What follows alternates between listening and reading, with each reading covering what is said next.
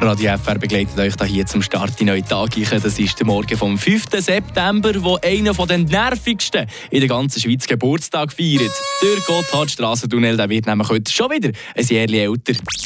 Eine Portion Wissen für einen Start in den Tag. Schlauere Tag mit Radio FR. Seit dem 5. September 1980 verbindet er die geliebte Wärme vom Süden mit der kalten Brise vom Norden. Und die Wärme die spürt man schon sehr gut, während man im Tunnel innen ist. Dort sind nämlich über das ganze Jahr gemessen durchschnittlich 30,7 Grad. Pro 100 Meter Fels, der über ihm liegt, steigt nämlich die Temperatur im Tunnel innen um ca. 1 Grad. Wo der Gotthard im 80 aufgegangen ist, ist er dazu mal der längste Straßentunnel auf der ganzen Welt.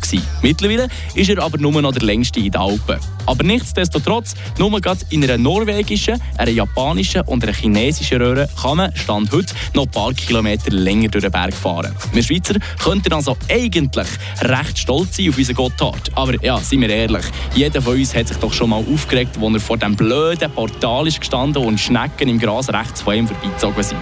Der Juli 2022, da könnte da bei einigen relativ Haufen solche Erinnerungen wecken. Dann war nämlich der schlimmste Staumonat, der je gemessen wurde. Wegen 36 vollständigen Sperrungen und 57 Bannen ist dann insgesamt 350 Stunden Stau in einem einzigen Monat. Die Polizei die ist aber zusammen mit den Behörden zum Glück ging wieder an neue Lösungen suchen und wer weiß, vielleicht können wir dann irgendwann in Zukunft auch mal an einem Freitagabend pünktlich auf Matchbeginn Zambri oder zu Lugano stehen.